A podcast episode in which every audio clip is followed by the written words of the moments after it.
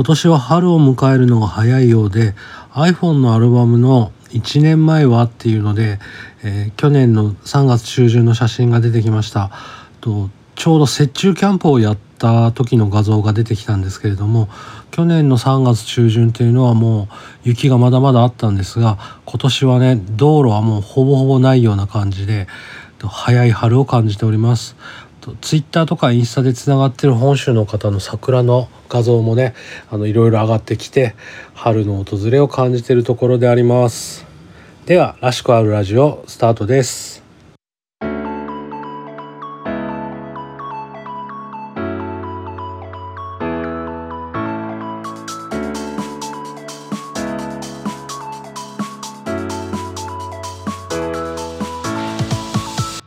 こんにちは。らしくあるラジオのしゅんです。先日初めてスペースというものに参加してみました。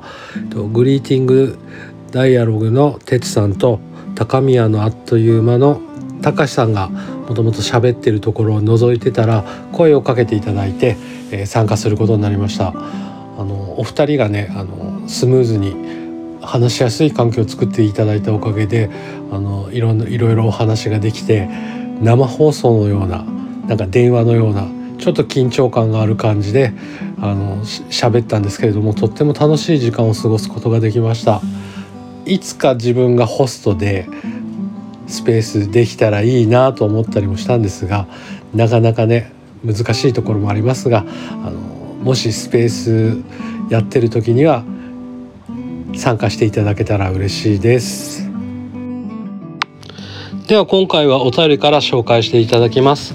えー、デンハークのカズさんからいただきましたお便りです。えー、しゅんさんはじめまして、こちらオランダのデンハークというところに住んでいる50代最後の年のカズと申します。どうぞよろしくお願いします。とシャープ36老いについて考えるの回でお話しされていたことすべてに共感同意です。昨年10年ぶりくらいにスキーに行ったのですが体力が落ちているのか全く自分が昔滑っていたように滑れませんでした。食べ物は私はまだ肉が好きなのですがそれでも健康のことを考えつつ魚や野菜を多めに摂るようになりました。でもラーメンはちょっと前ほど食べたいと思わないようになりました。仕事ではやはり私も一歩引いちゃいますね。職場の若い人たちに頑張ってやってもらいたいと思うようになりました。それに喜怒哀楽がなくなったわけではないですが腹を立てることが少なくなったと思います。その代わり涙もろくなってますね。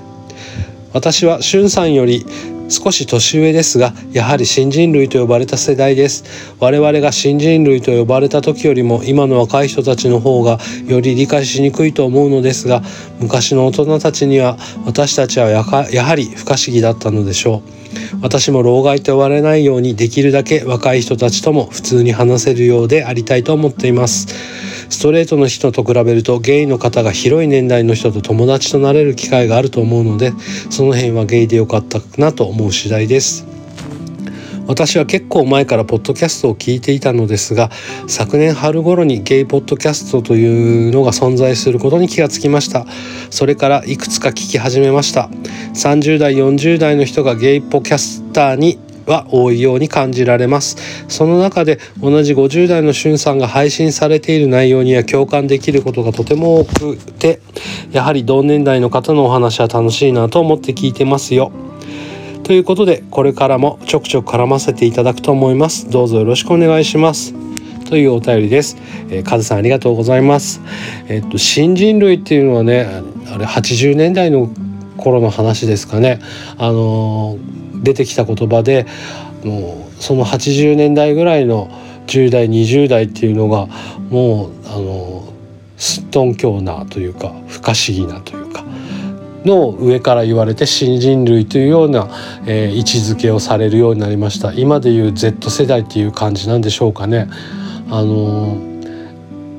一番覚えてるのってシャツを今だ今だとシャツがインするとか出すとかやりますけれどもシャツを出して着るっていうことに対してよくほらシャツ出てるしょって言って怒られてたのは覚えてますけれどもこれがおしゃれなんだよみたいなようなあの返事をしてましたけれどもあの服装だったりとかまああの遊び方だったりとかやっぱりあの自分らの上っていうのは戦争経験者の方も多かったんでまだ。あの全然違うっていうふうに思われたんだろうなと思うんですがいざ自分がね50代になってくるとやっぱり20代の方のファッションっていうのがちょっと自分とは違うなっていうところが思うんであの因果応報じゃありませんけれども巡り巡ってくるのかなと思っております。食べ物はねあの好みがありますんであのまだカズさん肉が好きっていうことは元気な証拠なのかなと思いますけれどもまあ肉はあんまり食べなくなってきたなって思います。あとゲイというおかげでいろんな世代の方と知り合うきっかけができてお話ができるっていうのは良かったなって思いますよね。であのポッドキャストをやってツイッターを開設したことでいろいろな方とつながっていただいてね最近横の広がりが広がってきたなっていうのは嬉しく思うんですけれどもやっぱり年それぞれによって考え方っていうのがありますんであの自分をこう主張するだけでなくあのいろんな人の話を聞いて、えー、自分なりに解釈して受け入れていけたらいいなと思います。カズさんお便りありがとうございます。また何かありましたら、えっと、お便り送ってください。本当にありがとうございます。さて、今回のトークテーマは丁寧な暮らしについてお話ししていきたいと思います。皆さん丁寧な暮らしっていうのはどういうのを考えますでしょうかね。あの自分は丁寧な暮らしっていうのは目指してありもするんですがなかなかもともとの性格が雑なところがあるんで難しいところもあるんですけれどもやっぱり一人暮らし始めてもう32年になるんですが、まあ、30代を迎えたぐらいにですねあの料理研究家の飛田和夫先生とか高山直美先生とか栗原はるみ先生とかその辺りの人に出会って出会って言ったらあれですけれどもあのその人方の料理本とかを見ていく中でとってもその生活においてねあの気持ちが充実するようにあの丁寧な暮らしっていうのをやっているのを見てからちょっと考えるようになりました。あの真似して和食器とか買ってみたりとかあの木べらを集めてみたりとかそういうこともやってくんやってったんですけれどももともとの性格ががさつで雑なところがありますのでまあまあ続くわけではないんですけれどもまああの時々不意に思い出してはやってみたりっていうところがあります。で自分の考える丁寧な暮らしっていうのが、まあ、今ちょっと挙げていきますけれども、えー、まずお茶を急須で入れるコーヒーは豆をひいてからドリップする。食器洗いの後布巾で拭いてしまう。で布巾を消毒する。ネットを消毒する、えー、買ってきたお惣菜をお皿に移す。梅仕事、えー、梅干しとか、えー、梅酒作り、えー、洗濯物を干す時にしっかり伸ばす。などなど考えるところがあります。で梅仕事っていうのがですねこれちょっと長く続いてるんですけれどもあの梅干しをですね2年に1回つけてるんですよね。でもともとは梅干しはものすごい好きなんですけれどもあのいわゆる昔のおばあちゃんがつけたようなものすごい塩分の高いしょっぱい梅干しが大好きなんですよね。ただ最近あの塩分取りすぎとかっていう中でちょっと甘めの梅干しっていうのがなかなか好きじゃなくてあのデパートとかに売ってる梅干し専門店とか行ってみてそういう塩分25%ぐらいのやつとかを見るとまあ高いんですよね。それで、まあ、自分でつけてみましょうっていうことになって、えー、今もうかれこれ10年ぐらいになるのかな、えー、2年に1回もしくはまあ毎1年に1回でちょうど6月のボーナス時期ぐらいに梅があの一番出てるんで梅干しをつけております。で大体25から30%での塩分で梅干しをつけて1キロから2キロぐらいのちょっとまあ